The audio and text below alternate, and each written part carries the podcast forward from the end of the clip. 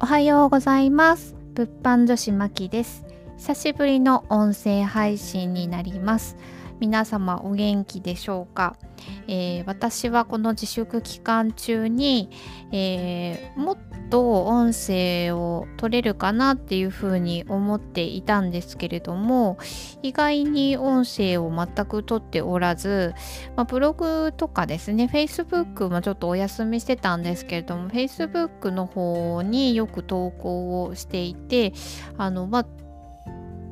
意識してそれをやろうっていうふうに思っていたわけではないんですけれども音声っていうよりかはちょっとまあ文章とかで活字で残したかったのかなというような感じなんですけれどもえーと、なんでまあ音声取れなかったのかなっていうこととかこの自粛期間中に何どんなことやってきたのかなとかこれからについていろいろ考えたりやったりしたことっていうのをちょっと振り返っててみてあのそうですね関西地方とかねあのまあ東京と北海道とかその主要なところを除いてあの、まあ、6月あ5月末までの自粛期間っていうのを前倒しで解除になったっていうこともあって、まあ、少しねこれから経済が動き始めてくるって思うので、まあ、それに伴って、まあ、これまでの期間の振り返りとこれからどうするのかっていうのをちょっとまあゆるくですけれどもお話をしたいなと思っています今日は。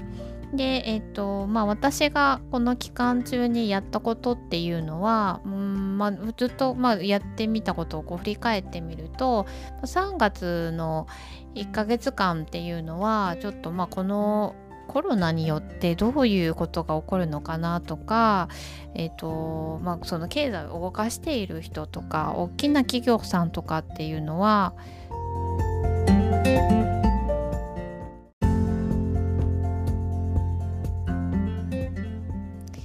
このコロナをどういうふうに捉えているんだろうなとかっていうのをすごく興味があったのでこのコロナウイルスによって皆さんがどういうふうなことを考えてるのかとかどういう経済経済にどういう影響があるのかっていうのをずっと結構あの情報収集をしている感じでしたね。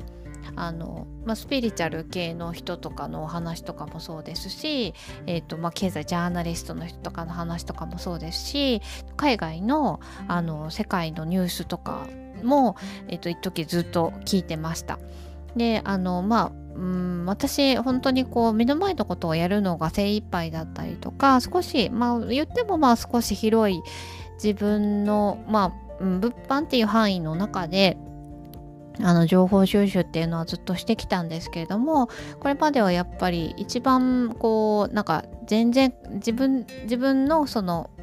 手の届く範囲というかそういうの以外の外からの情報っていうのを一番集めた時期だったんではないかなというふうに思いますこれまで生きてきた中ででも一番なんかこういろんなこうところ広く広くいろんなところから情報を集めるっていうことをやっていたなというふうに思います。で、えっと、4月はですねその情報を踏まえて、えっと、どういうふうにやったらいいかなっていうことを、まあ、自分なりに考えてで、えーとまあ、4月やってたことっていうのは、まあ、資金ですね、まあ、資金調達ですね。あの特にその売り上げが激減したとかそういったことはなくて、まあ、逆に売り上げが上がっている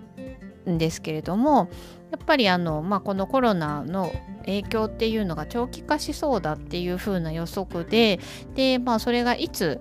あの売り上げが下がったりとか自分にこう影響が及ぼすかわからないっていう状況の中であのやっぱり必要なものっていうのは先に調達しておく必要があるっていうふうに思ったのであの資金調達のね準備をしていました。であので売り上げがね下がった方に関しては給付金だったりとか粒子って早く降りるんですけれどもあの、まあ、自分で行ってみて分かったのは、まあ、そんなに急ぎじゃなくてどんなにこう売り上げが半減してもあの今月の支払いがどうにもならないとかそういう緊急性がない場合はまああのゆっくりでもいいんであれば書類をちょっとまあ先に出すだけ出しといてくださいみたいな感じだったのででやっぱり急いでくださいっていうふうにこう緊急性の高い方でもやっぱりその問い合わせとか申し込みがすごく多くて全国でな20万件って言ったかな融資の申し込みっていうのは。そういう中でのやっぱり面談が今の私の状況だと面談が1ヶ月先で、えー、と審査が下りて、まあ、あの実行されるのがまあ1ヶ月先っていう風になると大体現金が回収っていうか現金がこう入るのが2ヶ月先っていう風にな予測なのでやっぱりあの早めに動いていてよかったなっていうふうには思います。で、えーとまあ、4月の期間中は、まあ、守りに入ってで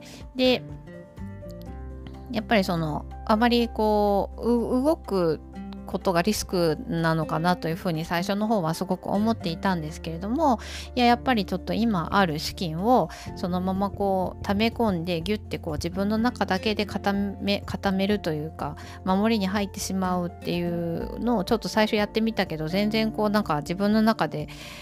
ワクワクするというか そういうこう楽しく仕事ができているという感覚がどうしてもなくてやっぱりそれだったらやっぱこのそのまあ自分の少ないこう資金の中でもなるべくその経済を回すっていうことをやっていった方がいいんじゃないかっていうふうに思うようになってでやっぱちょっとその資金を投入してそれをまあ物販に回すようにしたんですね。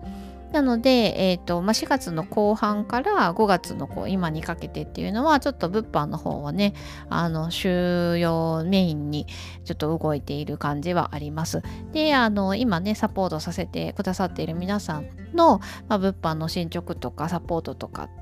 っていうのをもちろん一緒にしながらなんですけれども自分の物販もちょっと力を入れています。で、えっと、これからまあ6月7月8月っていうのをに対して、まあ、自分はどうしていくかなっていうふうに思っているところなんですけれどもまあえっ、ー、とまあうんと補助金ですね、えっとまあ、補助金とか給付金とか助成金とかねすごくたくさんあるのであのちょっとまあそういうお話もまあしてもいいかなというふうには思うんですけれどもえっとまあ私が今えっと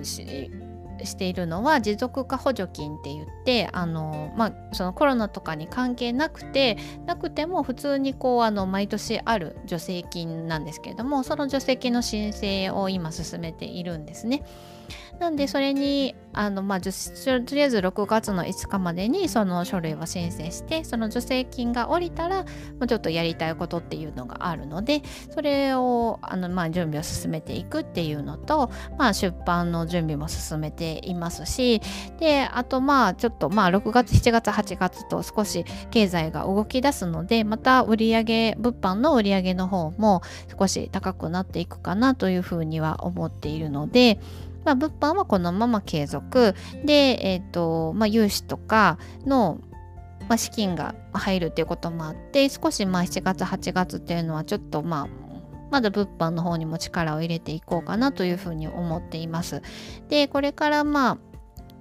うん、子どものね学校とかも始まるのでその学校もねどういう変化が起きるのかっていうこともあの気になるところなのでやっぱ子どもも戸惑ってていると思いますしこの辞職の期間中がすごく長かったのでもうでやっぱりもう2ヶ月以上経過するとこの生活が当たり前のような感じになってきているのでやっぱ生活を元に戻すのに少し時間はかかるかなというふうに思っているのでまあうん6月はまああまりこう自分の